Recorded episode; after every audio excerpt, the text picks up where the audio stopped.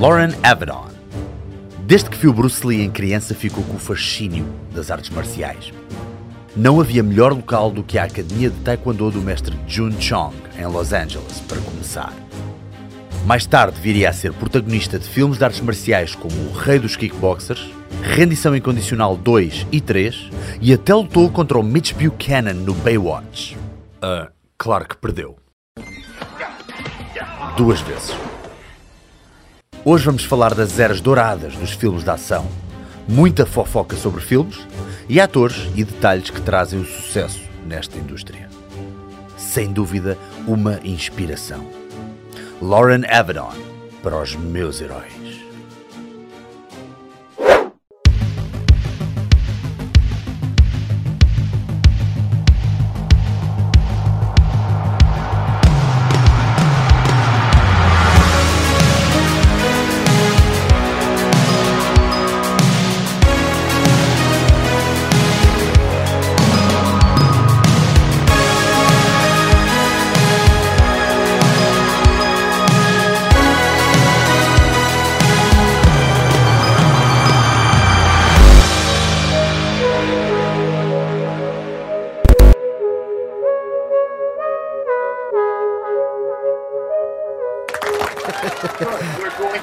Dissect me, I see. I, Yeah, am going to dissect you by pieces. What are you eating?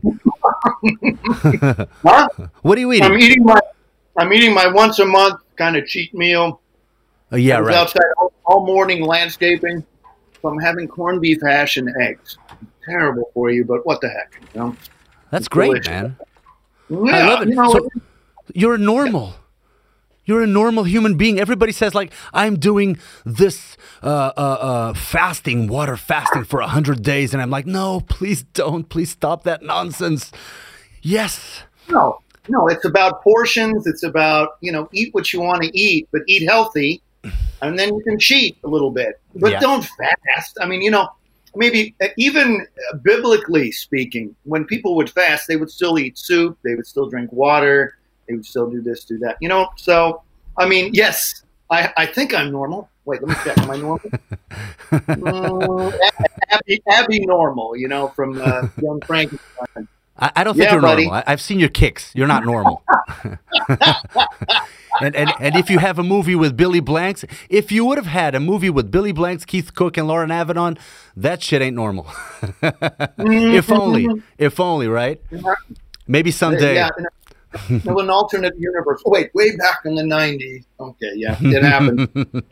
I So tell you, I am very finicky about what I'm going to see, and sometimes maybe this sounds bad, but I can tell from a trailer. And I didn't, you know, I do other things, brother. I like to be outside. I'd rather be at the beach. I'd rather, you know, do this or that. Tell you what blew me away is Extraction with Chris Hemsworth. Did you see that? Oh no, I haven't. No. Wow. Once every 10 years, an action film comes on that blows my mind. And this blew my mind. And sure enough, my buddy uh, J.J. Perry Mm-hmm. uh, used to work with the director of that film, Sam Hargrave. He Oh was yeah. part of J.J.'s team for a long time. And he's the director. And they spent big bucks on that movie. And that's what JJ's doing right now is he's getting a film prep to do for Netflix. I think they're doing Extraction 2, and then Chad Stahelski is working on the comeback of, uh, oh my God, what is it? Of Highlander. Oh. Highlander. how They're going to do a new Highlander. Who's yeah, this is all with? under the radar. I Oh, have okay, okay. no idea. I have no idea, brother. Mm. Okay. I got another buddy, Garrett Warren, who works with um, Hugh Jackman. He plays Adam on Real Steel. Oh yeah. And this is a guy who used to be Billy Blank's um, chief instructor. And we're pals for years and years and years. I don't know if you know about him, but he was married to Joe Pesci's ex wife, and she tried to have him killed. What? Shot him four, time, four times in the head. He's missing an eye now because of one of the one of the bullets. He lived, and um, she's doing 12 years in prison. Twelve years. Yeah, Yeah. Twelve years. So it's it's three years per shot. pretty much. Well, it wasn't Per her bullet. that did the shooting. It wasn't her. She hired a guy, Oh my goodness. and and they found um, her writing on some piece of paper in his car when they caught him. So obviously he wasn't the you know sharpest tool in the shed. But boy, Garrett, Garrett, Garrett, I'll tell you, Garrett. Um, what do you want for five thousand dollars? Whatever it was. Anyway, so. Oh my goodness! Sometimes I listen. Lived sometimes I listen to these Hollywood stories and I get it's it's so crazy. I mean, I remember that guy from Game of Death, Gig Young. Do you remember yes. that? He yes. was such a charming gentleman with such a good, great looks. He was like a Paul Newman esque type of guy. Who I yeah. I watched some of his uh, uh, movies when he was younger with um with Clark Gable and Doris Day or whatever. And the guy was like the guy was like the the, the perfect like Hollywood guy, you know, Hollywood heartthrob and he killed himself with with a with a, a, shotgun and killed his wife. So he killed his wife and he killed himself with the shotgun. It was like crazy, crazy stuff, man. How do these people end up? Some of them, uh, actually. It's amazing how how people are. They play these characters, but they have this life. You know, these lives. It's like David Carradine, kind of a scary dude. You know, I mean, really, I mean, and all of these people like Billy Drago, even I don't know if oh, you remember yeah. him from. I mean, darkness, dude. There is darkness there, and they come. They just have this presence on the on film.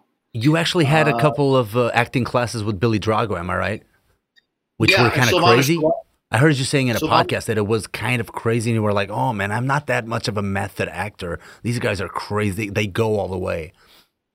they go all the way to this dark, these dark places, and also using these exercises and these certain techniques to kind of create this energy. And it's it's trippy when you work with a lot of these actors or you're around a lot of these actors. Thank God I had a great acting coach to begin with, who studied the Stanislavski Meisner technique, mm. taught me very strictly, and that's what they teach at the actor studio, which is you know being it. Not you're not acting, you're personalizing and substituting you're doing all of these things to you know get to that place because everybody has that in them. And you know somebody like dustin hoffman i can uh, there's a famous story where laurence olivier was coming and going to set you know playing the dentist in that in that film.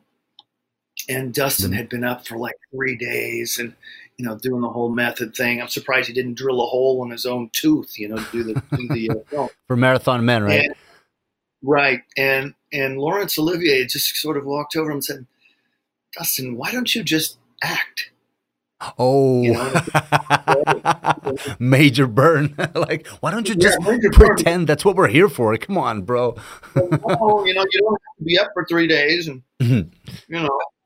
Which are some of your favorite movies? I mean, um, I'm if if you have to pop up, uh, uh, I was gonna say DVD. Most people don't pop up DVDs anymore, so I, I, don't really know what to say. If you're gonna watch a movie, which type of movie will you watch?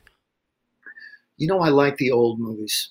Me too. I really do. Uh, like what? I, I like like Doctor Zhivago. Oh, example. nice. Mm-hmm. Like like uh, the man who would be king was mm. Michael Caine.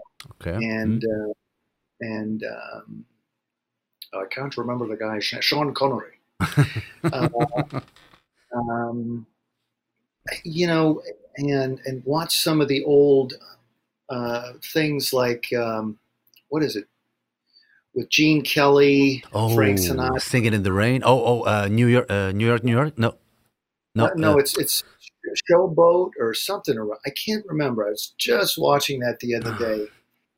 And then there's uh, the in the Singing in the Rain movie is one of the best comedy routines I think ever. When uh, it's it it's it's this guy who it works with uh, Gene Kelly's character, and he does make him laugh, make him laugh. Donald O'Connor. Wow! Yeah. Talk about a great bunch of you know uh, physical comedy. I mean, that is hysterical. And he's doing these run ups the wall. And for that time, you know, uh, that was just amazing. So it was I like, like watching. two or three minutes in one take. Those guys were crazy, and to think that Gene Kelly actually directed it as well. I mean, that's that's that's incredible. But um, Donald O'Connor, I, I believe if you go on IMDb, I watched some of some of the trivia, like the fun facts. He was like mm-hmm. two or three days bedridden because of that scene. And you know what? He had to do it all over again because he, those guys was smoke were smoking. They, they were very very fit, very athletic, but they were smoking like two to three packs a day. So the guy was not was out of shape in terms of what it uh, what it was needed for that movie. So he got like two or three days bedridden, and then he had to come back.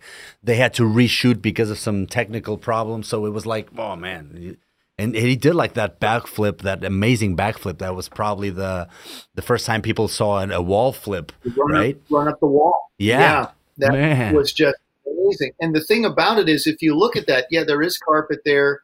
He is doing things, but he's hitting his hip hips a lot. He's doing a lot of things. You know, you know that there's some padding behind the the uh-huh. couch. Uh-huh. You know that there's something underneath that carpet. But if you are not, I mean, the fact is, is he he was definitely an athlete. All of these guys were amazing, amazingly in shape. And Gene Kelly, and also I, I don't know if you look at the stats of Donald O'Connor or Gene Kelly, but a lot of these guys are not very tall. Mm-hmm, they're, mm-hmm. they're, you know, a lot of actors back then, and even now, there's something about the size or proportion when you start get get to get taller actors. That was one of the things that I think it was Clint Eastwood and Dustin Hoffman. They were just out of the actor's studio, and you know they they were weren't going to work. They're you know they were worried about ever working again or this or that. And you know Hoffman is saying to to uh, Eastwood, "You're too tall," and he's Eastwood saying to him, "You're too short." You're too and, short. Yeah. You know, because he was about five one. Funny story about Dustin Hoffman. After John Lennon was shot, 1980 in, in New York. Yeah, I was uh, in just out of high school, mm-hmm. just graduated Beverly Hills High, class of '80, and there was this AM PM mini market, you know, uh-huh. like where they shot uh, the first uh, Die Hard, for example. You can see the Fox Tower, Fox Studios is the, the the place that uh, or the, the, studio that did that. Nice. But I see Dustin Hoffman because he just probably came from the studio. He wanted to get a soda or something like that. He comes out of this AM PM mini market, and I come up to him and I go, Mr. Hoffman, oh my God, I'm such a big fan, so on and so forth. And he was like, Oh my God, I'm gonna get shot, you know, or something like that. So, don't worry, I don't. I'm not gonna hurt you. I'm not, you know, I'm not here to hurt you. I just wanted to tell you because he's a very um, humble and quiet man. Uh, but and and so that was just a, a, moment, you know. So I didn't ask for his autograph. I didn't do anything cheesy like that, but I can remember seeing him. And uh, but my mother was around all of these big stars. I was around these huge Hollywood stars when I was just a little boy. Uh, Tom Tryon, um, Richard Deacon, Joel Grey. Um, oh my God, Albert Finney. Oh, all of these Hollywood big shots. Uh, I mean, I met Muhammad Ali when I was a little kid. I, it's just amazing. My mom used to produce and direct television commercials, oh. and uh, she she got into that industry.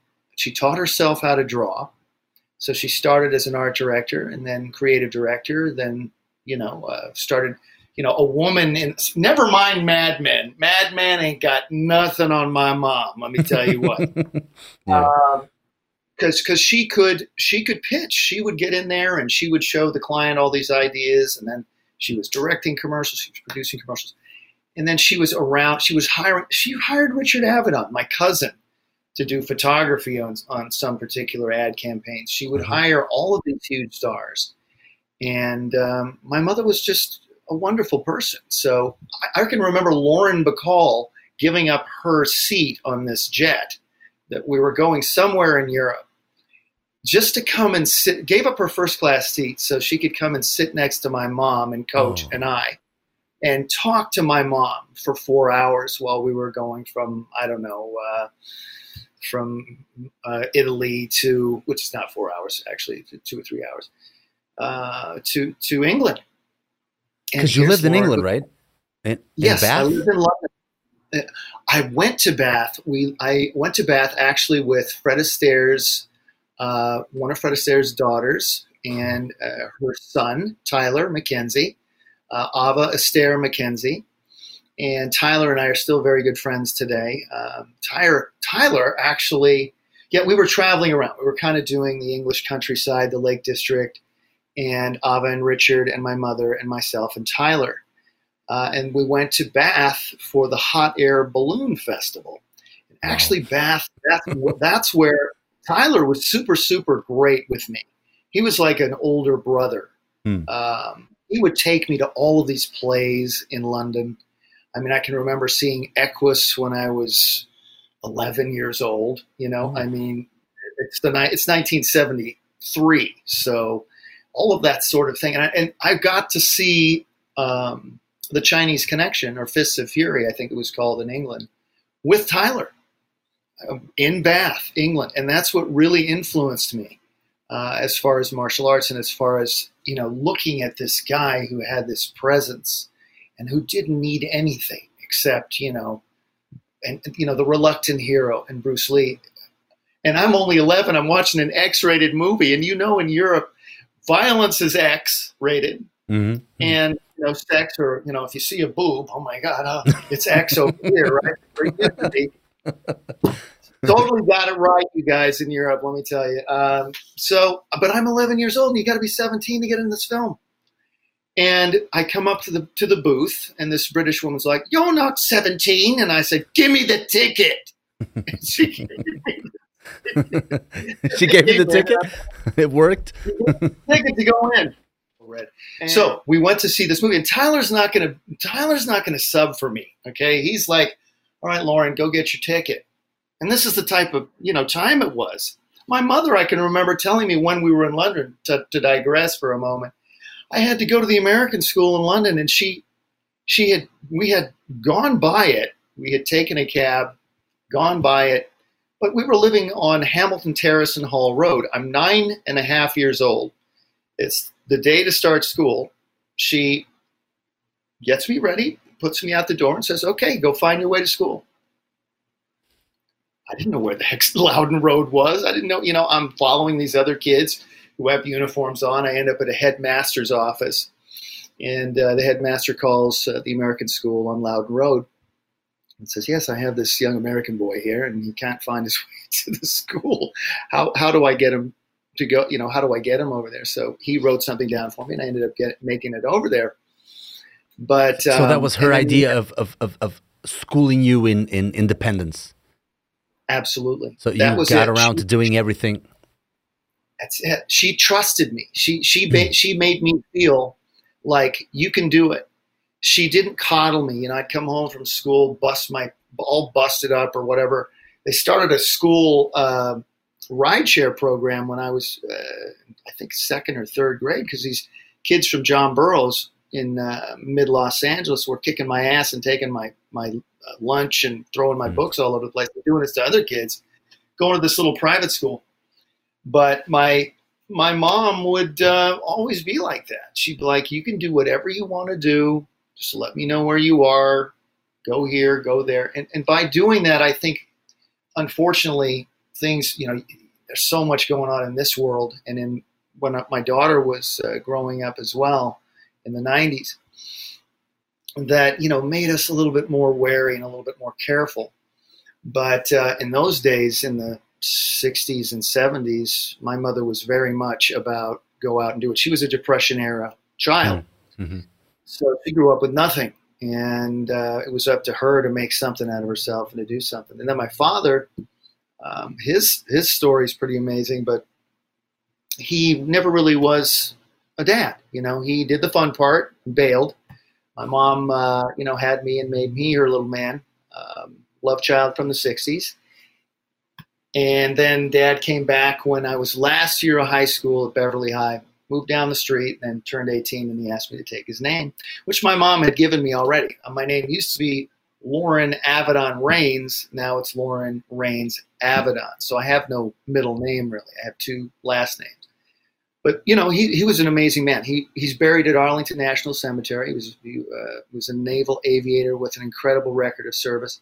But he was president of so many of these huge companies. He was living in Rome, and uh, he was running Eve of Rome. He married a principessa, Princess Luciana Pignatelli, Avedon, and uh, she she um, killed herself, I think, in 2008 after the stock market went.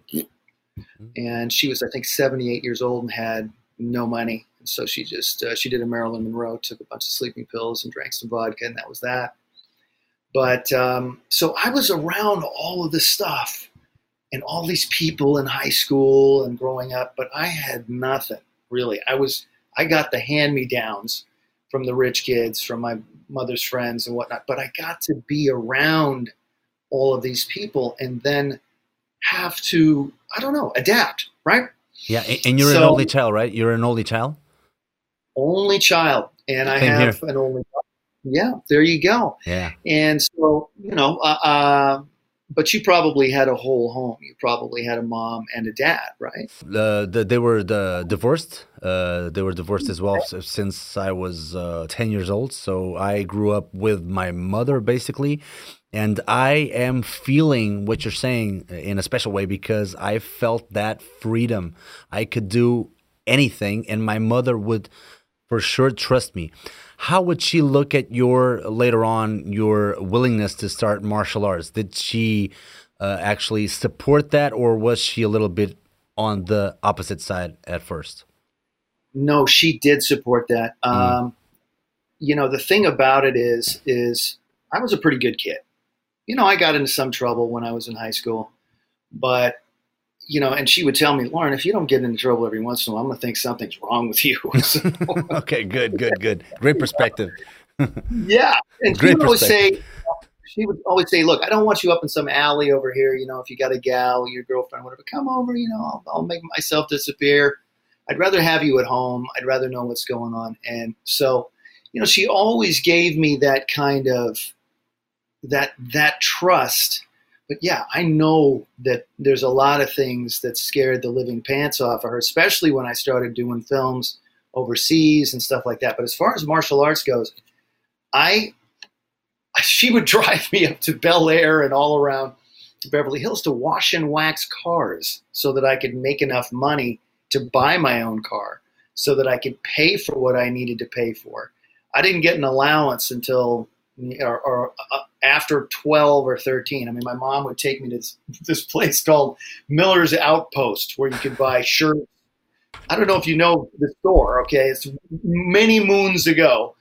She'd buy me two pairs of pants, uh, five, you know, two, three packages, pairs of socks, five shirts, a new pair of shoes, and uh, some un, you know some new underwear and that was it for the year. Like okay that's it for the school year. You want anything else? Get a job. Get a do, job. do so mm-hmm. so that's the thing. And then after high school i drove one of the first places i drove and, and my dad he's like get a volkswagen bug you know it's really economical. He doesn't sound like that but anyway. And rest his soul he's not with us anymore but so I got this freaking Volkswagen Bug, which was was really not that cool. You know what I mean? Like, you know, let me pick up this gorgeous gal that I just asked out, and I show yeah, in Bel Air. yeah, or wherever.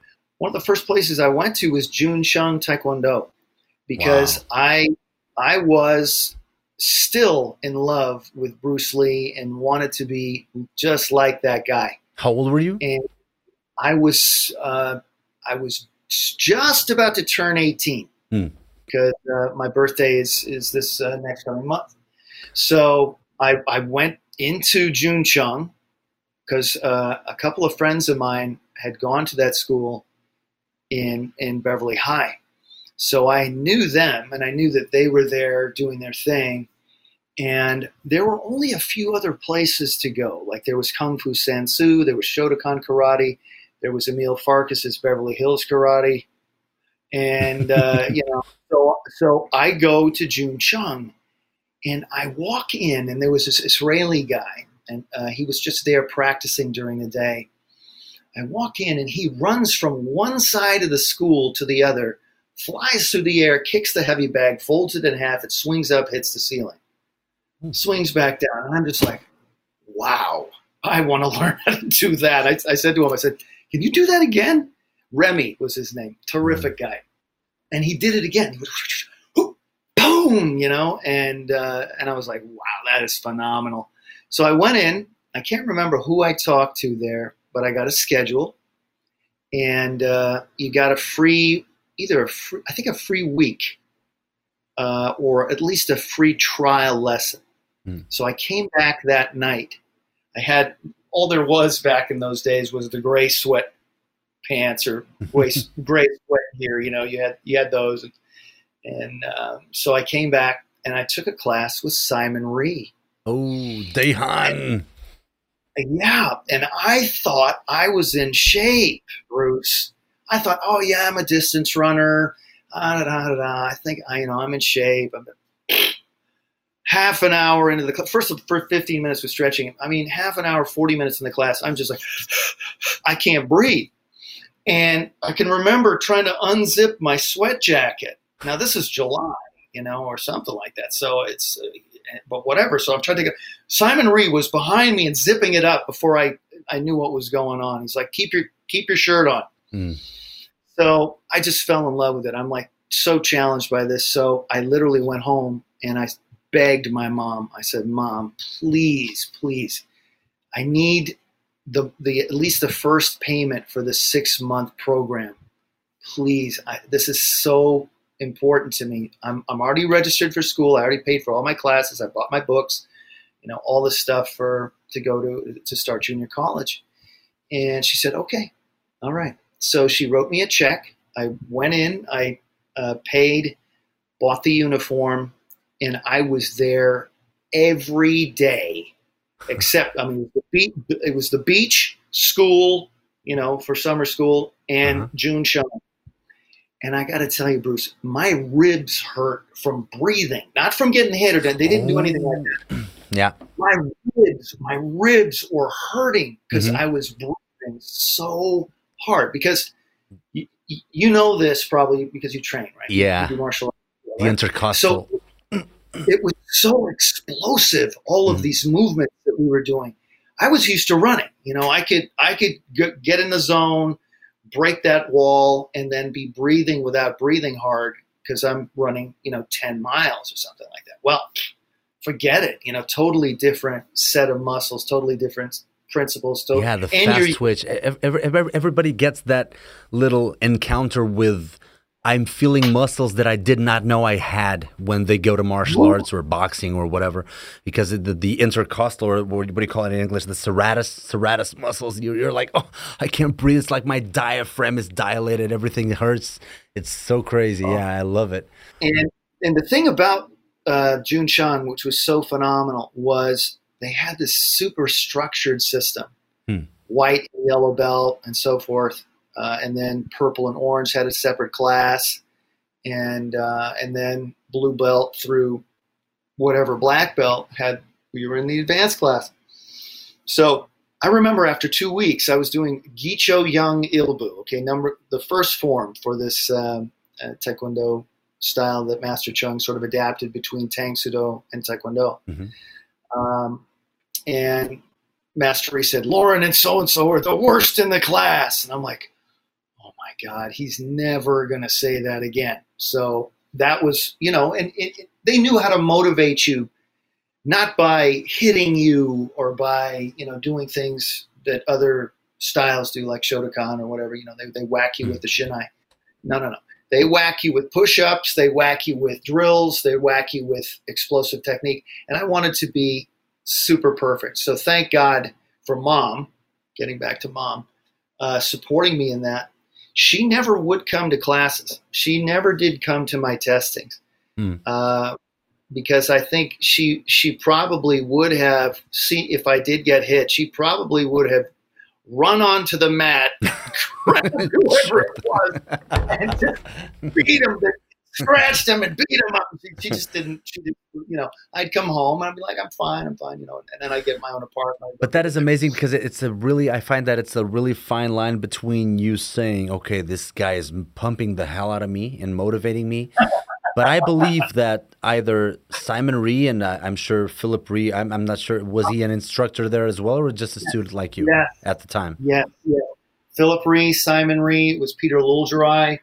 Uh, they would have these kind of guest instructors that would come from Korea, wow. but mostly it was uh, Master Simon Rhee that was teaching the beginning mm. classes, and then Master Philip Rhee, and then Master Philip Rhee would teach the, the, the kids classes, and that was something that I ended up doing eventually was teaching the kids. That's excellent. But uh, no, because it it's a fine line. A, what I was trying to say is it, it was it, it, was a fine line between you saying, okay, this guy's motivating the crap out of me, or you saying this guy's an idiot. I hate him. He's treating me badly. Uh, so it, it must have been something that that independence that uh, your mother has uh, developed in you must have had something to do with you. I want to come back because a lot of people get so frustrated with the first few attempts at doing martial arts that they never come back. It's really a, a barrier to entry in some cases. You, you know, that, that, can was, be so. And that was old school enough. You know, exactly. Hmm. And uh, just watching a, uh, um, just to digress for a second about old school, sure. watching uh, this, uh, uh, it's gay, G A E, I guess you say it gay, uh, this old school Muay Thai trainer. And he is just brutal with people. Brutal. You can look him up on YouTube there was something on uh, Facebook with him doing some training where he's sweeping people. I mean, look, they wouldn't really abuse you, but when you would see Master Rhee do something, like Simon Rhee do something, he's not asking you to do anything that he can't already do, and he's going to nurture you. He's going to show you. He's not going to get in your face and yell at you, but he, you know, he knew how to motivate people individually like you learned, you learned this. I know you learned this. How to read people mm-hmm. and what they need to make them, you know, go further. And the other thing is, is in those days, you know, end end of the seventies, eighties, people were there to learn how to fight. You know, people were there to learn how to handle business, handle themselves, to to forge themselves into a certain type of of, of person. And I was just so challenged. I just I needed male role models, right? And these were the perfect male role models for me. When I went into that place, it was like church, Bruce. I mean, it, it was like going to church. It was like being a monk, but uh-huh. you know, going outside. And they had all of these these these uh, these great people there, and uh, they it just the place just exuded this energy of of martial discipline. And i needed that discipline. And when master Rhee said that he knew that that was going to motivate me. That coddling me or you know like they do at some of these mcdojos now you know, people that have they have their little belt there with their certificate when they come to test. No no no no no. Wrong you know, even with look, when I took my yellow belt test over there, I thought, oh, okay, I, am gonna die. Somebody, I'm gonna, I'm gonna die in this test. Somebody's gonna kill me or something. You know, it was that whole feeling, and then you get through that, you get past that barrier. Probably my two tests that were hardest for me were white to yellow belt, and then red double stripe to black belt, uh-huh. because uh-huh. those were two unknowns. That um, exactly you know, unknowns because the first time you're being tested is from white to yellow so it's got to be one of the most horrific experiences ever. There's uh, there's a picture on facebook or whatever from my black belt test where i'm breaking two bricks. Uh, the photographer uh, hal frazier very dear friend of my mother's had that perfect time. He was standing outside. Jun Chong had these it was basically a chuck norris studio that master Chong had bought back in the 70s i think it was 74 or something like that. He bought from uh, from chuck norris so it was really well designed uh, uh, place. So it had these two open, these full glass doors uh, that would open in the, to the corner. So those doors were open in that August 10th day when I tested for my first on black belt. And Hal was outside there and he caught that that shot of me just right as the bricks are breaking and and you can see the panel there and um, and then there's one of my students too, or one of the guys who end up being my students, and you can see him in the mirror, and he's doing this. He's like this, like I can't believe this guy's about to do. That's crazy. but yeah, so having having uh, Master Rhee there and, and uh, Master Philip Rhee, just amazing influence. Uh-huh. You know, they they had this grace and this this energy about them. I mean, Master Philip Rhee, I mean, he just was like a cat. You know, he would mm-hmm. just walk. He was so graceful in his movement, and you know, just an amazing athlete, amazing martial artist.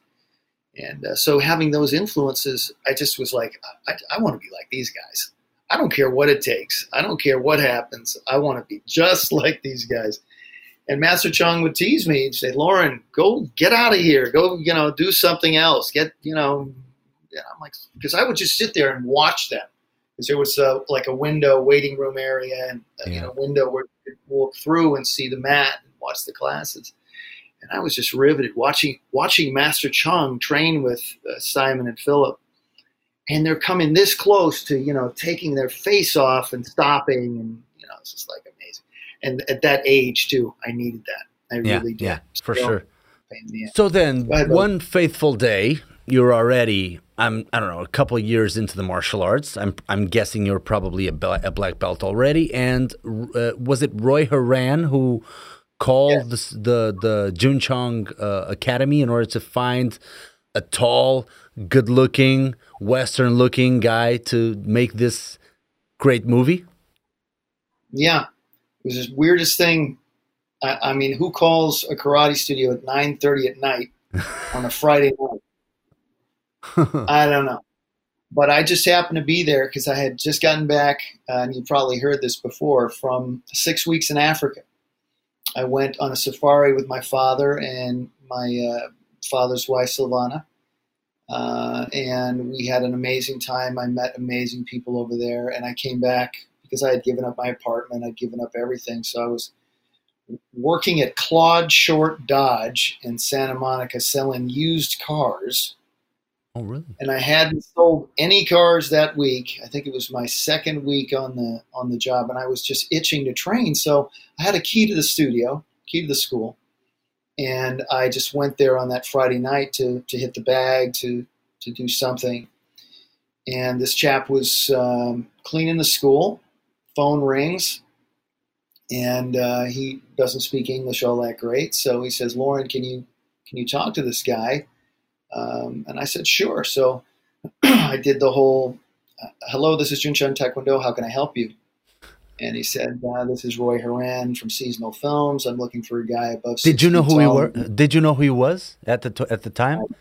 Because he's the guy from Snake and Eagle Shadow, right? I guess. I mean, I didn't know him from a, a hole in the wall. All I knew is he said, "You know, I'm looking for a guy above six feet tall who can do martial arts and act." And I said, "You're talking to him."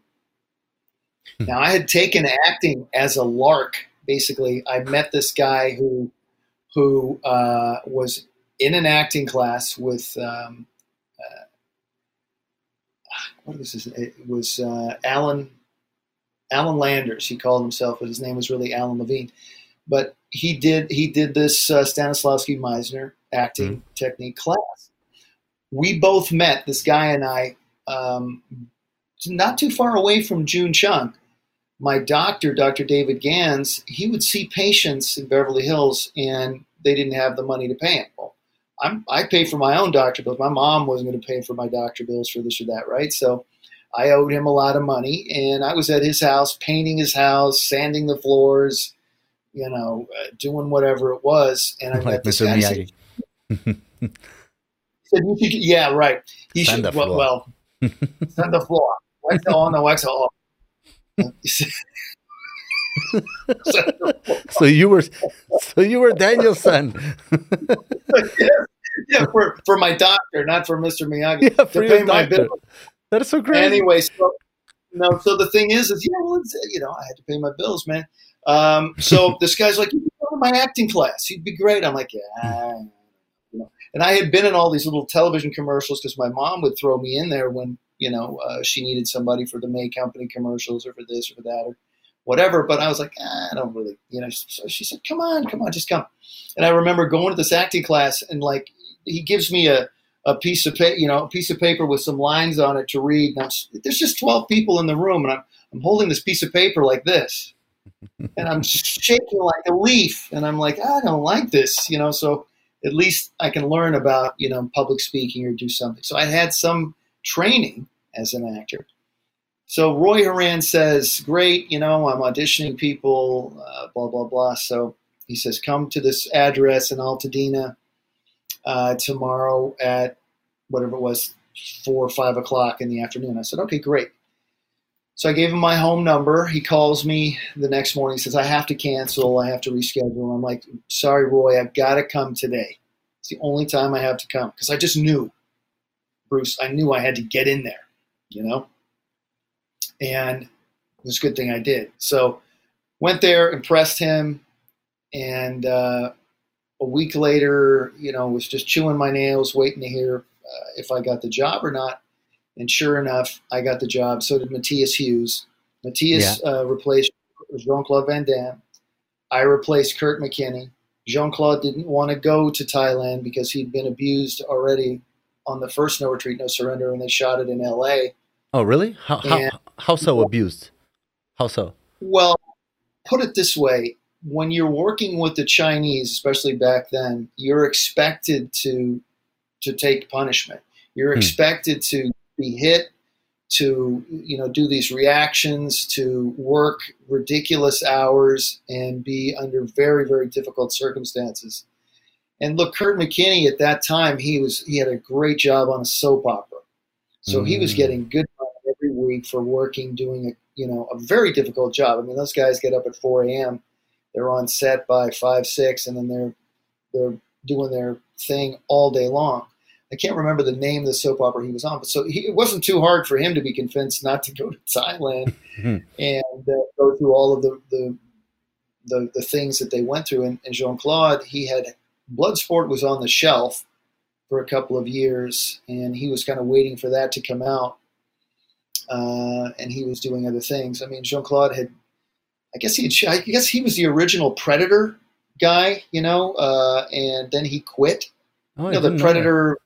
Yeah, he was he was uh, paid to, yeah, to be paid to be in the suit, and you know he just uh, couldn't deal with it or or whatever. And you know, Jean Claude has his own issues mm. which we won't discuss uh, because it's too lowbrow to, to really get into. But the fact is, mm-hmm. is that, um, yeah, they chose me. Roy chose me. Now, look, I, I have to say this in all fairness. Uh, Keith Strandberg did write the script originally, but Roy hijacked the script. Uh, and um, Keith Strandberg was not around for the shooting of No Retreat, No Surrender 2, although you know, uh, he kind of takes credit for it. Roy has disappeared in some into some cave in China. I don't know where he is, but um, Roy was. Um, yeah, I mean, I still didn't have the job. We didn't have the job even when we got to Thailand, Matthias and I, because Yuen Kwai, Corey Yuen Kwai, the yeah, director, yeah, Korea, yeah, yeah, he he, we just got off the plane, and uh, I'm in the middle of the hallway in the Ambassador Hotel at 12:30 in the morning.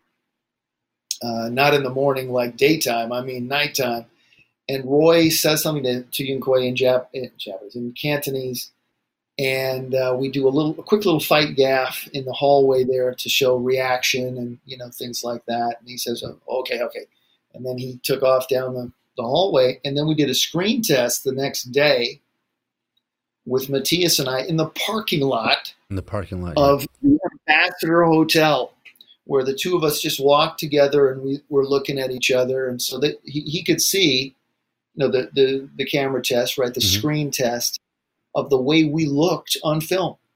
Because it's interesting how you can see, and you probably encountered this. You can see a person and how they look in real life, and they look a, a little bit different, or quite different. Camera, yeah yes, the camera does something to them, and it's either good or bad or indifferent.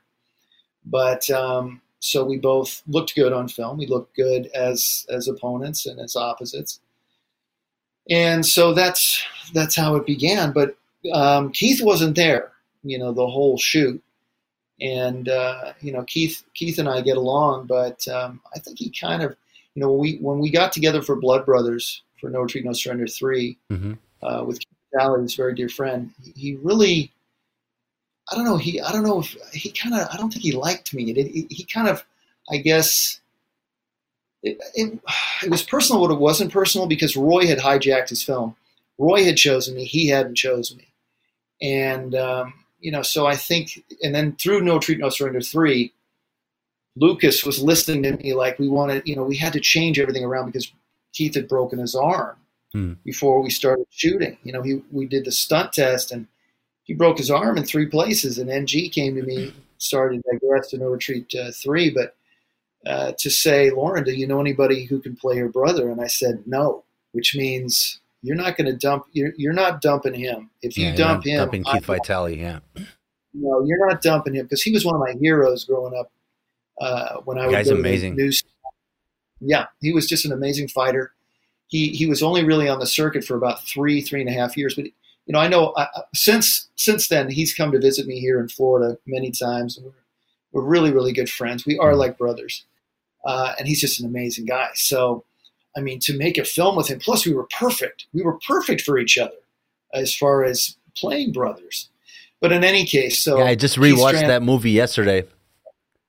Yeah, It was Oh, so man. nostalgic, man.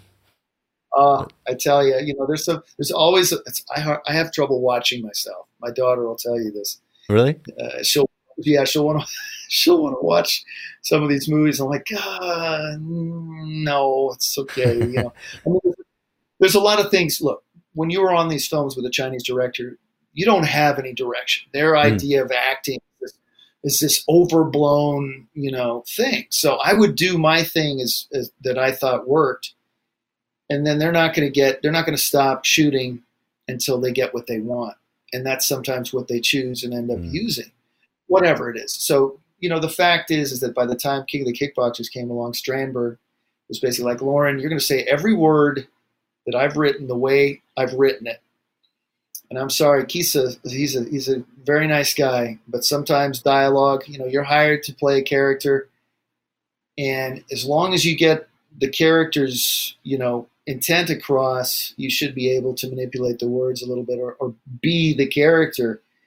Because he got so upset on Blood Brothers, Keith. He got so upset because Lucas would be looking at me, or I'd be working with whatever actor and rewriting the scene, and he's like, well, what, what about me? And I'm like, well, look, we're in here. We, we got to shoot this. We got to do this. We don't have time for you to go and think about, you know, what the best line is. We're just, I'm the character. Let me just, you know, say this or this or that. So he was very frustrated with that Mm, whole situation. Yeah. But you know, he's He's a great guy. I, I can totally understand his point of view. But um, so back to No Retreat, No Surrender two. Doing that film, that was a great, great learning experience for me. I mean, I went from zero to hero. I got to work with Cynthia Rothrock. I got to work with Hwang Jang Lee. Um, they had they would sub in directors sometimes because Yuen Kwai would have to go back to Hong Kong to do this or that. So um, I can't remember the the young uh, the guy who did uh, Wheels on Meals with Keith Vitale um, or with Jackie Chan. His Uh, co-star, he Benny the Jet. not Benny the Jet. No, Oh, the Yuen Biao. chef. Yuen Biao. Yuen Biao. Yuen Biao. Yeah. Yuen Biao came directed some of the some of the uh, bits of No Retreat, No Surrender two when Oh, Yun wow.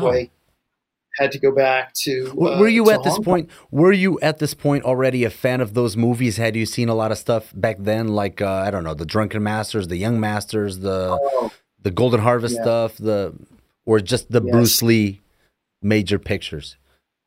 you know, we had something in, in the States called Kung Fu Theater, right? Mm, so yeah. it would be on late at night.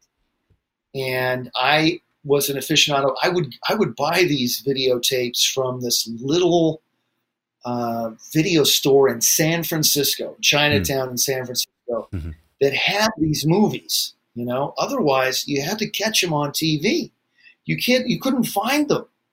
So Snake and the Eagle Shadow, Drunken Master, I think was on Kung Fu Theater, right? Mhm. Uh, and uh, and Yuen Kwai, I mean, excuse me, uh, Hwang Jang Lee is in that, you know, uh, in Drunken Master. Um, So but in you? any case, w- w- where I was trying to get I is, were you kind so of? not I was not Oh. so familiar with all of these uh, really mega incredible actor director Okay. talents. I was not. It, it's good that you Uh, were not starstruck because that maybe helped you get your mojo on because you were you were playing kind of a not kind of you were playing a cocky guy. Get to that ring and you say, "Really, this is Muay Thai." That's great. Yeah, really, really. And I got it. Uh, my teacher teach me Taekwondo. You know, Thai boxing all the same. And uh, but you know, Roy Roy was around for all that. You know, Keith was probably when he saw the film was probably going. Oh, So Roy You know, was about- already as demanding. So Roy was already as demanding as the Chinese. He was basically a Chinese guy in working Yeah, method. more more than basically. Mm, He was he was always trying to save face. He was he was spoke Cantonese like uh, you and I are speaking English, Mm. and he had this ideal of you know keeping face and saving face and you know uh, being one of them. Absolutely. I mean, he pulled a machine gun on Max Thayer, a, a literal live Italian machine gun, when we were sitting on set in that one. um building that Matthias and I had that epic fight Hmm. in, hmm uh, where I hit him over the head with Lennon and um, with the picture of Lennon, because it was raining. It was raining cats and dogs and other little woodland creatures, and it was not going to stop. And Max is like, "Why are we here? It's not going to stop." Let's get out of here. Let's go back to the hotel and rest. And, you know, because it was also hotter than blazes. Anyway, and so Max went and grabbed the keys from one of the the Thai drivers and started to drive the you know the the van away. And here's Roy running out there with a live machine gun. I mean, not rigged for blanks. You can't And make that up. in front of the in front of the thing, and Max is in there laughing. He's like, because Max is a Vietnam era vet anyway. He's used to having you know bullets fly by his head. I think he was a medic in uh, in Nam. Oh in- my in- in- goodness, the stuff he must have seen. So there you go. So you know you're pointing a guy a gun at a guy who you know will is not afraid of you pointing the gun at him. So it, it- it was just you know it was a series of really intense you know learning experiences over there. I got sick a lot. oh yeah, I had it coming out of both ends, Thailand, baby. and and you're you're there, you know, working in the middle of nowhere with the Thai army as all these extras hmm with um, really, really harsh conditions. I mean, food was this little, you know, tiny truck coming out with a plastic, clear plastic bag full of soup, pouring it in a, a tin tureen that was maybe mm. washed in 1947. There's, there's, char- there's charcoal underneath it, and they're heating it up, and then they've got the rice and whatever. And, and then the Chinese are telling me, "Well, Loren, Loren, don't eat too much because you're fighting after after lunch." I said, "I can't eat this anyway. It's okay." Um, but There's something really all- funny about this. Like, there's something really funny about a guy, even though you were not like a, a posh kind of kid, you know, who hadn't been anywhere else but Beverly Hills, but still, a Beverly Hills kid going into Thailand to work with, you know, work with all these crazy guys. I mean, just look at Roy Horan. He looks crazy. He looks a little crazy. I mean, I remember Tower of Death, Game of Death 2, where, where he has all those lions. Have you seen that movie? It's like he's drinking blood. I mean, that's what he looks like in real life. I mean, I look at him, he's like, no, for sure he has lions. This guy has lions for sure. so that's that's that's a way. great imagery. He, he was a, he was crazy as a March hare. We all knew that, and uh, and the fact is is that um, you know you you had to just be ready for anything. hmm And I think going back to what we were talking about earlier, you know, about our moms and about situationally being in just having to adapt. And look, I I genuinely thought, Bruce, and you're going to go, okay, this guy's being dramatic. I genuinely thought that these guys are just going to kill me at the end of the film, and uh, they're going to go go back to Hong Kong or go wherever, and it'll be, oh, we don't know what happened to him because of the way they were treating all of us, really. And um, finally, uh, you know, I would call my mom every week. Back to mom. Mm-hmm. Mom, did you check my bank account? Did they wire the money? You know what I mean? And uh, so uh, at least she'd have some money to, to bring back the body if they found it. Literally, I was to that point thinking, these blank blankety blanks are going to kill me. Yeah, yeah, yeah. And, uh, and that was okay because I had nothing to lose really and everything to gain if everything went well. And I did sign a three picture deal with them. It was non exclusive, but it kind of was exclusive.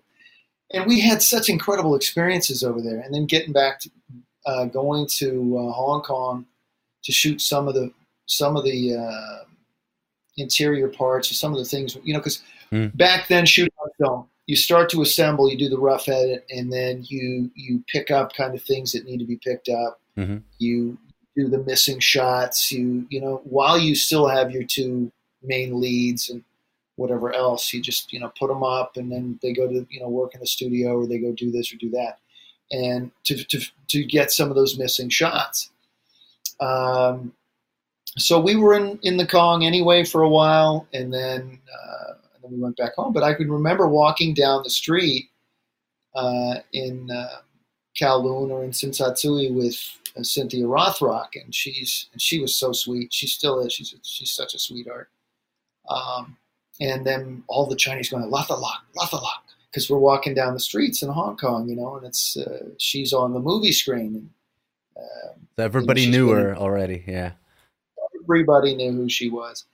And I think she was um, she was living with Yuen Biao at the time, and I actually she was sweet enough to let me stay the night, just sleep on the floor in their apartment. He was Oh, busy really? working. Yeah, she let me sleep on the floor. It was like Christmas time, 1985 or six or something like that. After that, you had like a, a two-year hiatus, right? Uh, so, so you didn't sign that record, uh, that um, uh, picture deal right away, or did you? Oh, I did. I did. I had. I, I was told by Horan Mm-hmm. to go to Century City, uh, which was I walked up the hill to Century City because that's how close my mom's place was to to Century City and to Beverly Hills High School. Walked up the hill and signed the. I was twenty, not quite twenty three, just or just turned twenty three, something like that. And he said, "Sign this contract. I don't care if you read it or not. We're not changing anything in it. Go sign it or don't sign it by you know three o'clock this afternoon. Okay, so I walked up and I didn't even read the contract. I just signed it and had two two other pictures in there, options for two other pictures, Hmm. which is smart. You know, once you find um, an actor and you can sign them for an option, doesn't mean that. I mean, it was a pay or play option Mm-hmm. Yeah. but there wasn't there wasn't such a thing really with that situation because these weren't SAG films. Oh, You know, okay. these weren't these weren't union films. These Mhm. were back in the day where you know you could go anywhere in the world, but if you were in the United States, and I did have my A card. I got my A card in 1984 as a Pepsi Slice black belt. Again, somebody calling the studio, the Jun Chong studio, looking for martial artists. So me and Mark Hicks, you know, Yeah. who was uh, Chris uh, Chris Tucker's double and s did so many other uh, great things. He's It's the he's, guy from the uh, casting, right? That that that funny Yeah. video that everybody laughs about, but the guy's amazing. Yeah. he is amazing. And he was always the guy winning these uh, jump front kick contests and things like that at these Wow. tournaments that we would do. Uh-huh. And uh, just an amazing athlete, a great guy, really super guy. And um, so, yeah, so he, me and Mark Hicks, and then the Castro twins uh, were the females. And then there was one other gal, and then myself were the Pepsi Slice black belts. It's that extra kick. Juice. We got the juice. Got the taste that no one has. We got the juice. We got the twist. We got what's right and seven up the mix. Ten percent fruit juices. We got the juice. We got the burst. Slice, slice. We turn it loose to cool your thirst. So nice. We got the juice. Mandarin orange too. Slice, slice. So just out of the gate, I joined SAG because of that commercial Oh, because they okay. tapped they taft Hartleyed me in the SAG, but I hadn't done anything. I was running around trying to get commercial jobs and doing this or that uh, with a with a pager on, you know, going With here. a pager. a pager, and uh, so. But the the three picture deal was, you know, anytime you find somebody and you, if it does go well, you know, which No Treat No Surrender came out in 2,500 theaters across the United States Mm, with nice. Shapiro Entertainment. Yeah, and we did a better per screen average than Dolph Lundgren in, in Red Scorpion, Oh, and uh, so it was cool. I mean, and I thought, oh, this is great. You know, I'm gonna, uh, I'm gonna work, and you know, I'll do something. Nothing, nothing happened. oh. Uh, I think uh, it's Isaac Florentine who says, Loren, you were before your time. Um, and uh, that movie was so unique. It was so entertaining. And uh, people loved it. But then where do you go from there? You know, uh, Hollywood is a machine. You know Yeah. that, Bruce. I mean, Hollywood is a machine hmm they keep their actors working, they keep their group working, they keep the people working that they want to to work and to be on top. And uh, you know, there's it's the art of the deal, but it ain't Donald Trump. You know, Yeah. so the thing is, uh, it's uh, that's the thing. You, you, Mhm. People in that entire world there, like how could Steven Seagal all of a sudden pop out of nowhere? Because he was teaching Mike Ovitz, the head of CAA, a Creative Artists Agency. Oh. He was teaching him Aikido. And uh, Rachel Ward was his wife at the time, who was represented by Mike. And now all of a sudden he's starring in Above the Law. I can remember going outside Jun Chong and lo- opening up the, It was a little one of those newspaper things you put in a quarter or whatever you get your newspaper. And I open it up, I flip it on one, and I flip it to the entertainment section. Here's this guy, you know, Steven Seagal or whatever. I'm like, who the hell is this? You know, I'm, I'm expecting to, to read about Clint Eastwood or something, somebody like that. And here, here he is. But so that's the machine. Yeah. And uh, Uh, Speaking of the machine, I mean, I mean, if you don't want to talk about about this, we're not going to talk about it. I can edit that later. But uh, I saw this uh, little video with a little bit of your bio, and it says that you had a couple of run-ins with a few actors that you did not go along with, and because of that, you did not sign, or so, something happened that made you not sign something. I, I really don't remember who they were. Uh, could you I'll you. elaborate a little bit on that, or you don't want to talk about it? Absolutely, absolutely. Look, here's the thing. Hmm. Um, when I one of my students was Lorenzo Lamas. Oh yeah, Lorenzo Okay. Lamas, yeah, Lorenzo Lamas from And, Falcon uh, Crest. Falcon Crest.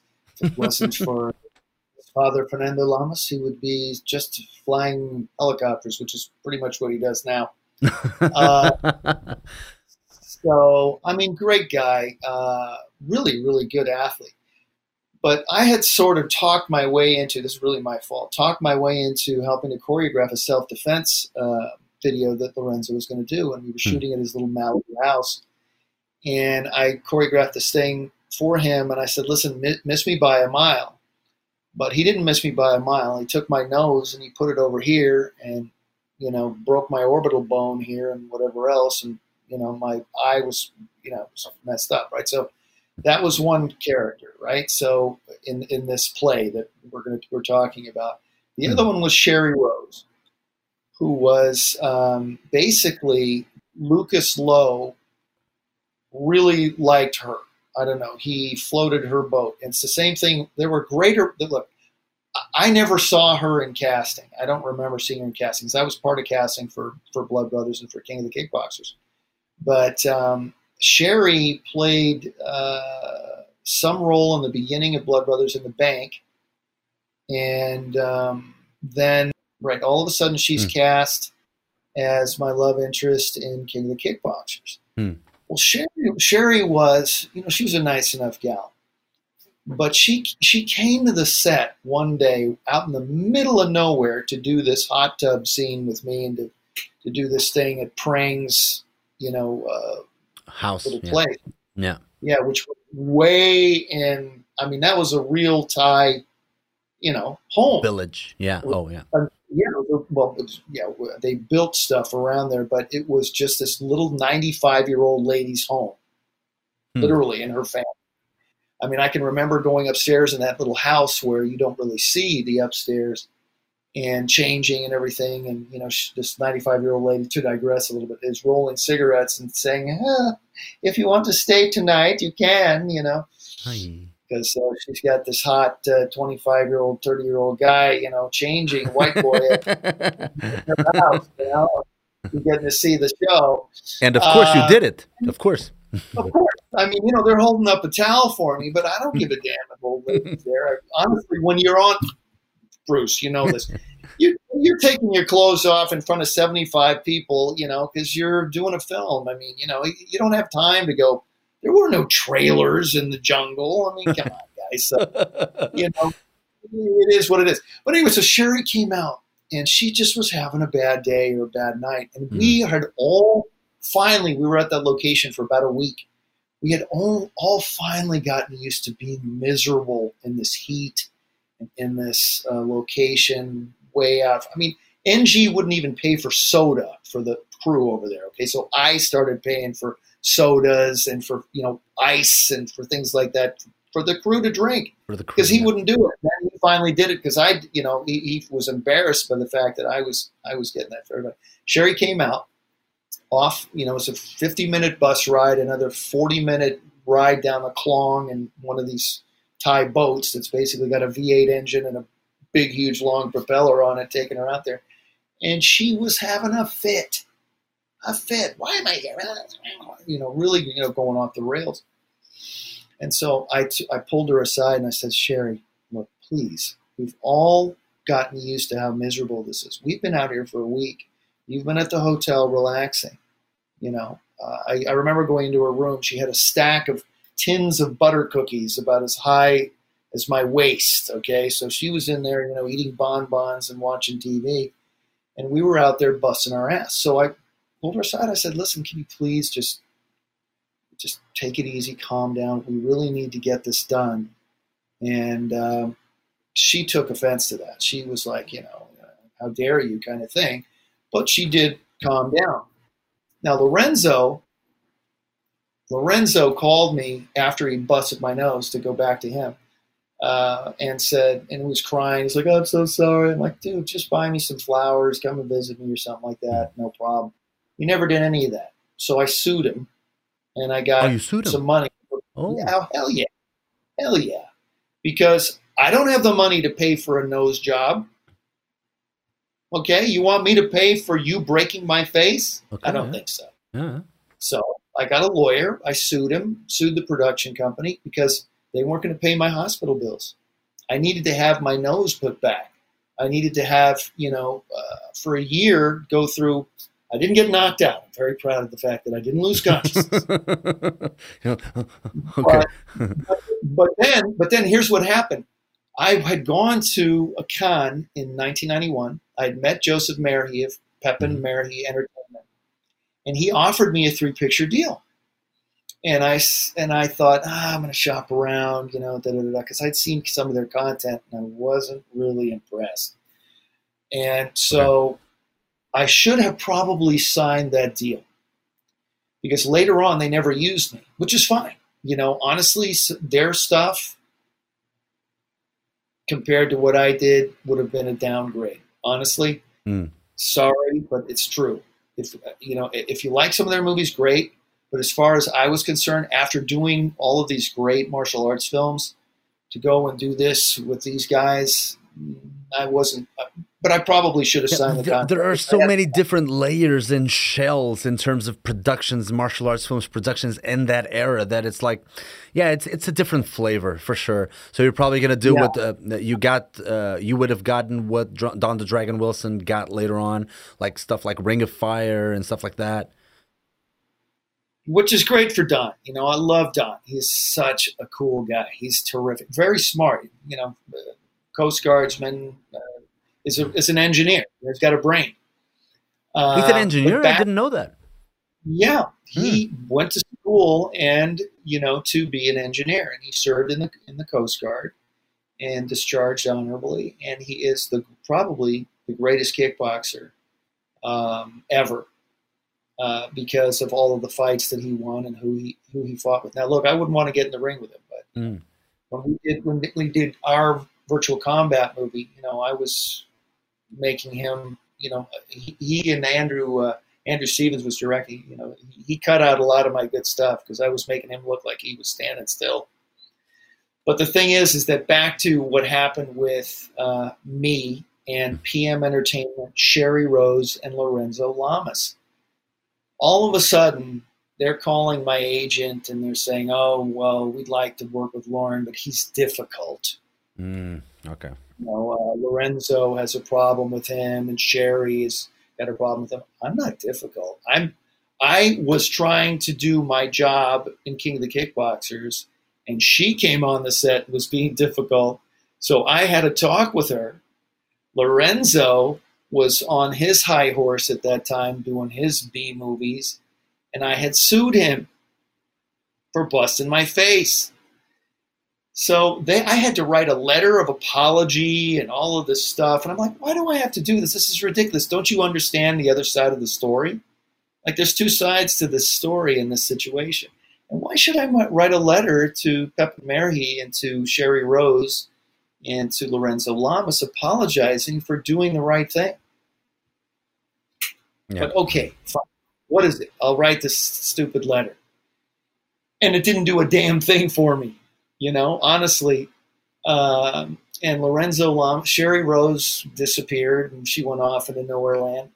Um, and Lorenzo, you know, he ended up losing all of his money and, uh, you know, is, I think, happily married now and flies helicopters. So good for them.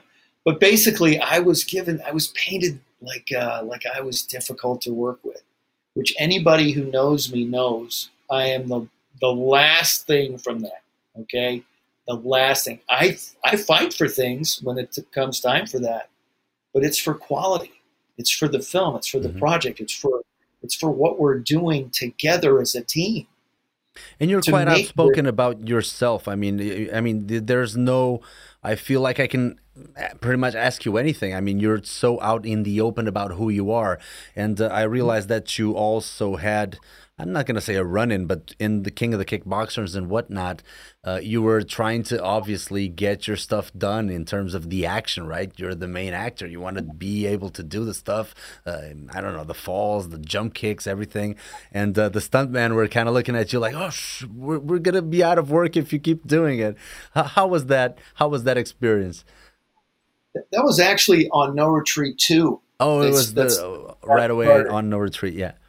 Yeah, because I wanted to get uh, Bruce as much experience, and I wanted the the the, the camera hmm should see me doing as much as possible. hmm Have the doubles come in and do their thing, but let me get some experience here working with rigging, doing these athletic and acrobatic things. hmm I can remember trying to teach myself how to do an aerial during the whole uh, River Kwai um, monk fight scene thing, you know, which I just didn't know how to do. I wasn't trained as a gymnast. I was trained as a as a martial As a artist. martial artist, yeah. But I wanted to see if I could do that aerial, which is, you know, what an aerial is. It's a it's a Yeah, it's, it's a cartwheel. without hands. Without your hands. hand.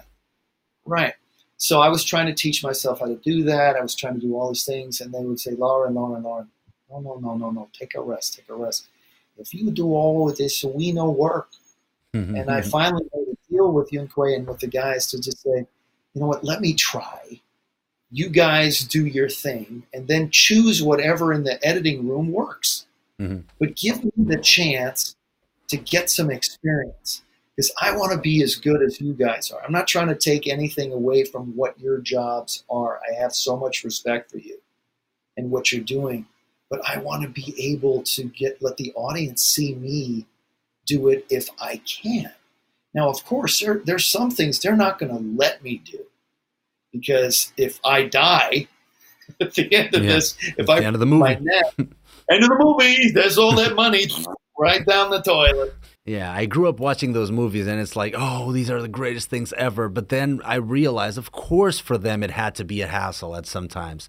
But you got great stories, like you were practicing in in the with Billy Blanks and Keith Cooke. You guys were practicing in the hotel hallway. Yes.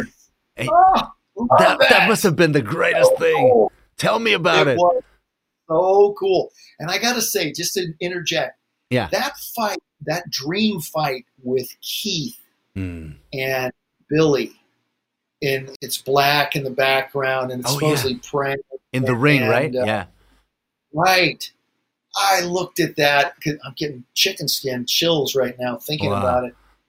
I saw that and I thought to myself, Jesus Christ, what am I doing in this movie? These guys should have their own their own movies going on, just the two of them uh, Mhm. teaming up or doing whatever. Now look, God bless Keith Cooke. There's a Keith Hirabayashi, right? He's Yeah. he's Billy's a whole six inches taller than he is, right? but or, or more. But the fact is, is that the two of them, they're so ripped, they're so cut up, and even now, Keith is like he's like Adonis, yeah. you know, Yeah. And, uh, and just an amazing athlete, truthfully. And to work with him was phenomenal as well. To digress a little bit, uh, Yuen Kwai came out, and Keith was having trouble with this one part of the gaff, one part of the fight, where he has to do three spin kicks. Oh yeah. Yeah. And he said, he said, uh, he said, "Man, I can't get around on this third one because you know we're working together. We're, we we had a great rapport, all of us, Billy, Keith, and I. Because why? We're martial artists. These are two world champions, and Oh. I'm able to hang with them. So I already, Billy had already come to me and said, Loren, it's your movie. I want it to be great. Whatever we need to do, I am there for us and for the film. And that's just that's the most beautiful thing that you can have in, in that in that uh, kind of situation. So Keith comes to me and he goes, "Man, I'm having trouble getting around the certain one." I said, "Jump," and sure enough, he goes, "Shoot, shoot, shoot, bang!" and he he does that jump, and it is phenomenal. And then as far as the split round kick, which Keith had done in a couple of movies, I think he does it in China O'Brien. I think Mhm. he does does it in some other ones. But um, you know the spacing on that's very difficult. So he did the right thing. He did the split, which is a total miss, and then the guy's there, and he does the roundhouse kick. Bang! He hits the guy. There's blood coming out of his ear, out of his mouth. And Oh, he but they got actually hit the shot. guy. Oh. Oh yeah, and I mean, let me tell you, when they say, "Oh, flying kicks, you're gonna fall down," no. Uh-uh. Let me tell you who fell down. That dude was boom. and he was- he was there on the Let me tell you who fell down. blood coming out of the ear and out of the mouth.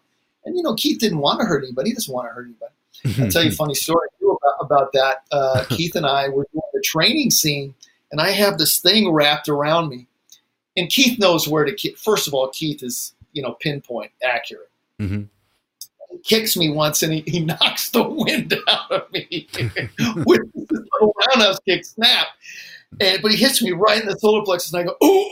And I can't finish the rest of the scene. So I'm like, "Get it, give me a minute." you know, so I said, brother, next time when you kick me, just just barely touch me or whatever. And he did, you know, he had that control. But it happens, you know, if you're breathing in at the wrong time, even if you're flexing your your abs, you're you know, you can still knock the wind out because he had that pinpoint accuracy and that power. Um, so, you know, but working with these guys and being around them and our camaraderie was just absolutely through the roof.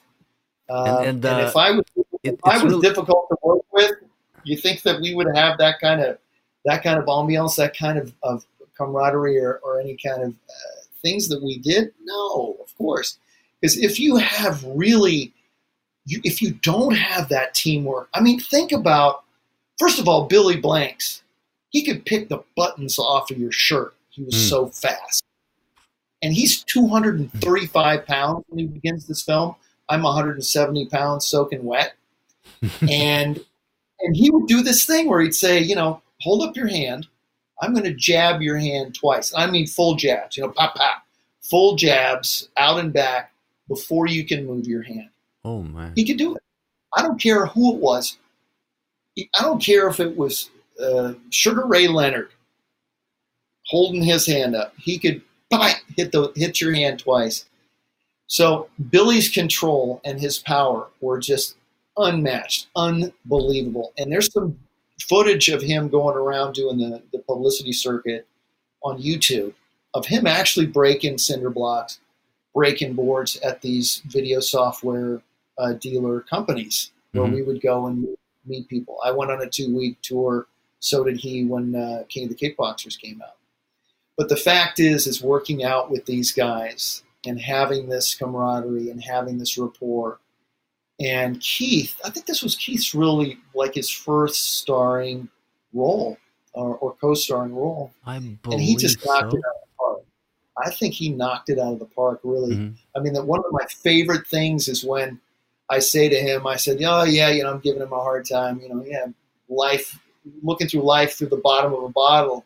And he's and he and he walks up and he hits his head. And I don't know if they did this on purpose to have this little piece of wood come down.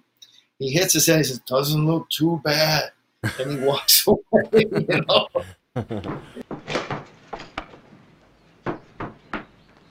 All you could teach me is what life looks like from the inside of a bottle. Doesn't look too bad.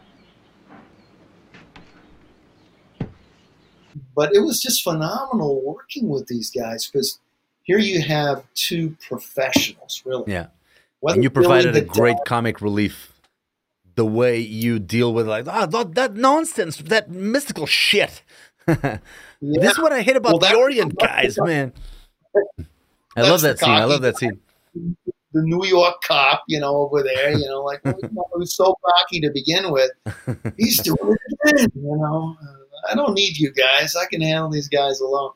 So that character was, you know, of course, larger than life. Yeah. and um, you know it, it was just so much fun fun to do all of this hard hard work.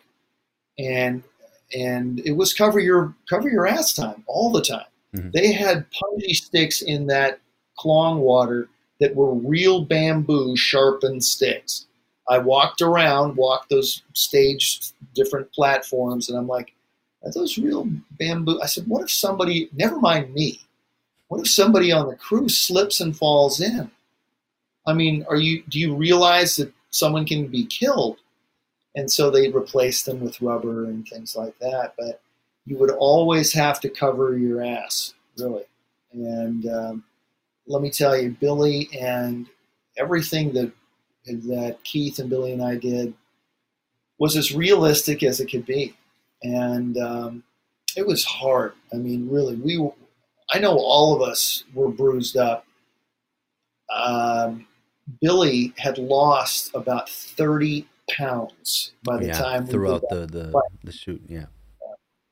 So- Because he yeah, he, he was already maximized, so by being Well, in that that great heat. when- right, and, and us, all of us, and The when you humidity see him, when you see him for the first the first shot of him and the, the first time he is in the film is when uh, Bruce Fontaine is there and he gets the, the hook in the chin and gets pulled up.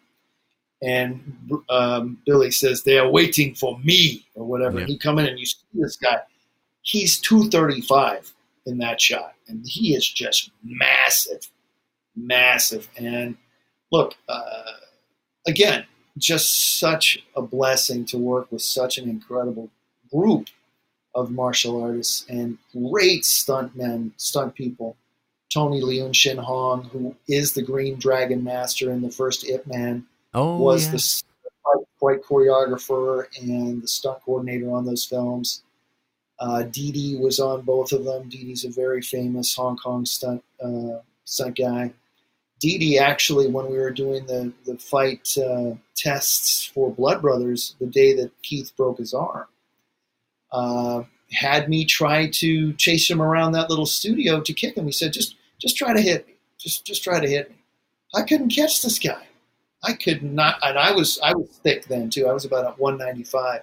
I had bulked up, man. I was training like an animal, six hours a day for that uh, film because I knew what to expect after No Retreat, No Surrender 2, and I wanted to be ready. And it was shot right here near where I live. Uh, now I live in Clearwater, Florida, and we shot it in Clearwater and in Tampa.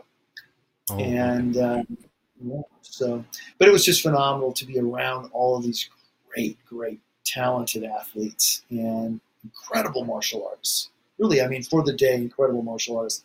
Now you've got guys like Scott Adkins, and Oh yeah.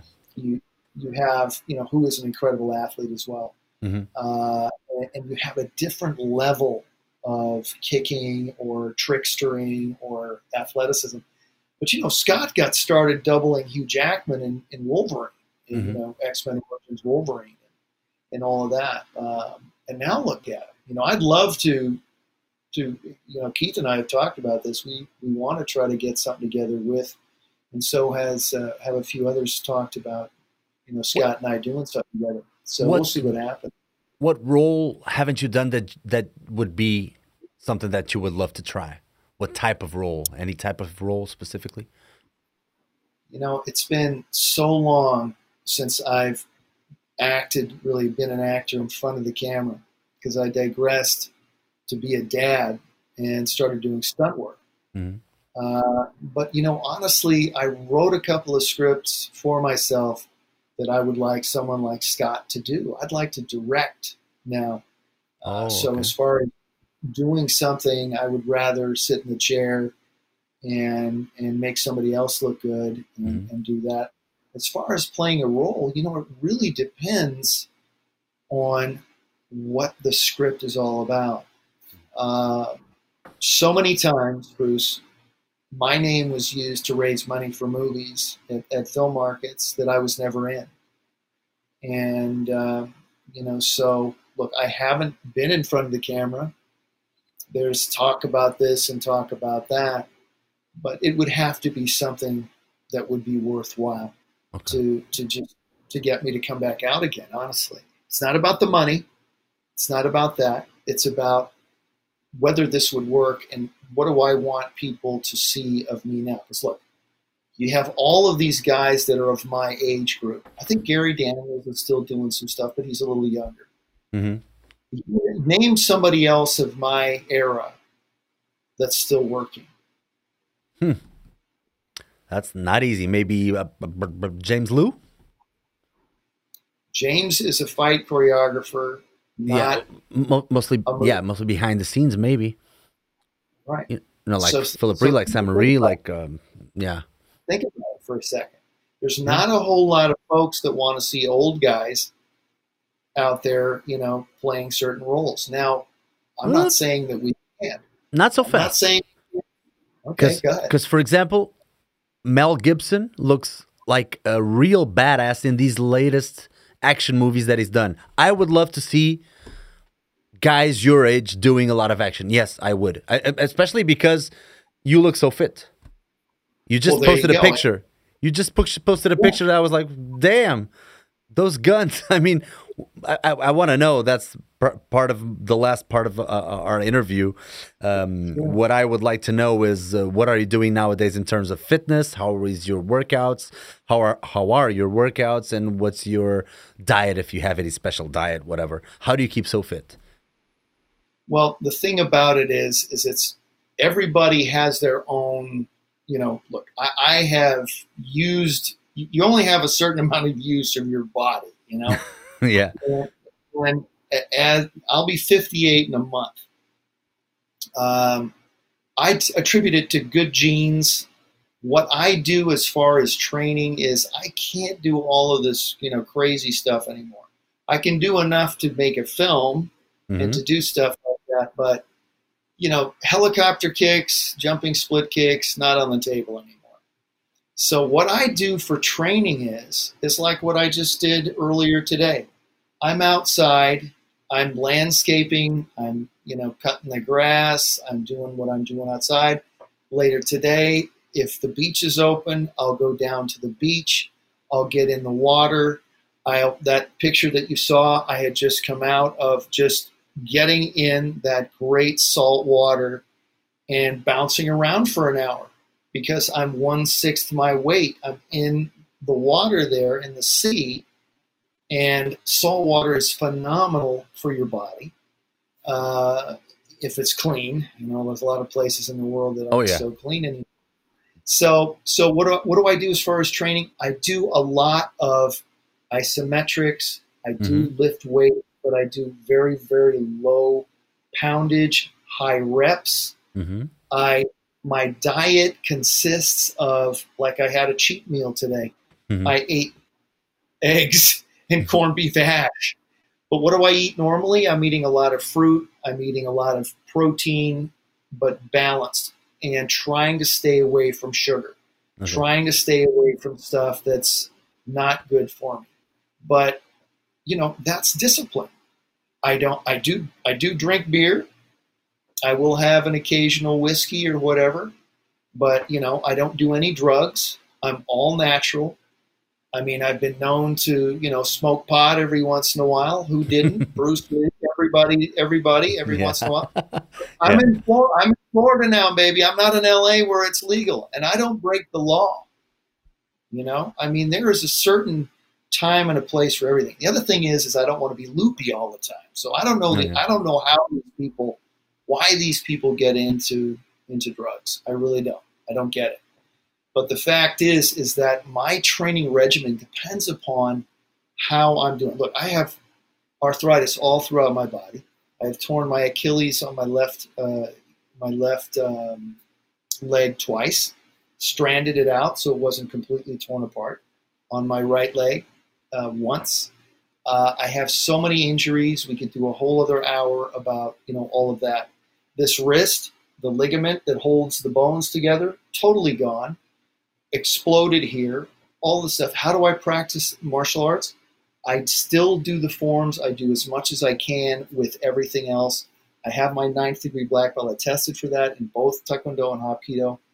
I go through all of these things, but I can't do a lot of high impact Mhm. anymore. Yeah. I don't know how these people that are older or my age do CrossFit, Oh. do extreme training regimens. To me, it's unhealthy. It is counterintuitive Yeah. to me. Now, there is a 1% athlete out there, but as you get older, you should be thinking about what you should you should be going to the doctor and if you have pains here or there. Look i grew up in the era of everything's going look you're, you're a martial artist. You're going to put your hand through bricks you're going to do this you're going to break boards you're going to you know fight five guys. You know pain is part of it but eventually stuff catches up with you. And for me the discipline right you're a martial artist so you understand the discipline is always going to be about real, realizing you know what you need to do when you see that you're slipping. Or because everybody's human you know? I mean you can do whatever you want to do with your own body and eat what you want to eat. But you are what you eat. And also you, the way you present your, your energy with just dealing with people or how you wake up every day with what kind of with what kind of outlook. Look, I am very fortunate. There's a lot of people going through a lot of suffering right now Oh, because yeah. of this uh, unfortunate situation. I'm blessed, but it's also because while I've had the good times, I've also had that same kind of discipline. I've never needed a trainer. I've never needed a dietitian. I've never, I have gone to dietitians. I have had my system broken down, what I should eat now and here and there and there. And I could have spent thousands and thousands of dollars on supplements. But you know what? I've got some Hawaiian papayas growing in my backyard. They're phenomenal for me. That those kinds of enzymes. I eat a lot of berries. Uh, a lot of you know, I, I I've gone back to the hunter gatherer sort of diet. I don't need all of these uh, supplements and Yeah, things like I, that. I know what you mean. I know what you mean. Yeah, I, I think people get a lot of. Uh, they give a lot of credit to that, as if it were something that was going to save them or give them more longevity or give them, turn them into somebody who's in shape when they haven't been doing the right things over and over again for the last I don't know thirty years. So they're not going to be a remedy to anything. They're just going to be what they are supplements, something additional. And uh, you don't really need anything additional if you have been already getting a lot on your plate and not of the good stuff. So for sure, I mean that's that's the way to that's the way to deal with it. That's the way to look at it in my in my opinion. aging is not easy, you know. Uh, but the fact is, is it's all mindset. It's all the you know the martial arts and all of these disciplines are really, really, really great. Great for you know uh, for aging well. It's what gets you through. Yeah. Correct. The principles, the core principles that you've grew, grown up with. and- Loren- scientific varieties. Yes. sir. Thank you so much for this. It was incredible. I- Uh, I mean, to, to, to catch up. I mean, I still can't believe I'm talking to, you know, it, it has been a ride, you know, for me. I've, I've I've started with actually the first one was Simon Rhee, so he's like the godfather of this podcast. So uh, it has been certainly a ride to speak with some of my childhood heroes, and I want to thank you so much because uh, it was once more this uh, this great honor to to to have you just for myself for a couple of hours. So thank you so much, and uh, I hope to see uh, to see you soon. And uh, I'm gonna tell everybody to follow you on Instagram. Is there anything else you want to plug in? just to say thank you, Bruce, for what you do, for giving me the opportunity to share. And, um, you know, I'm always around. So anybody who wants to contact me can find me on Instagram at Loren Avedon Official. And then I might be phasing out Facebook just because it's becoming more time consuming Mm. than really what it's worth. Um, and then lorenavedon.com hmm uh, is, is also something that we're going to be improving, moving it to Google servers so that we can handle all the traffic. And then I'm trying to get this warriorwear.clothing going.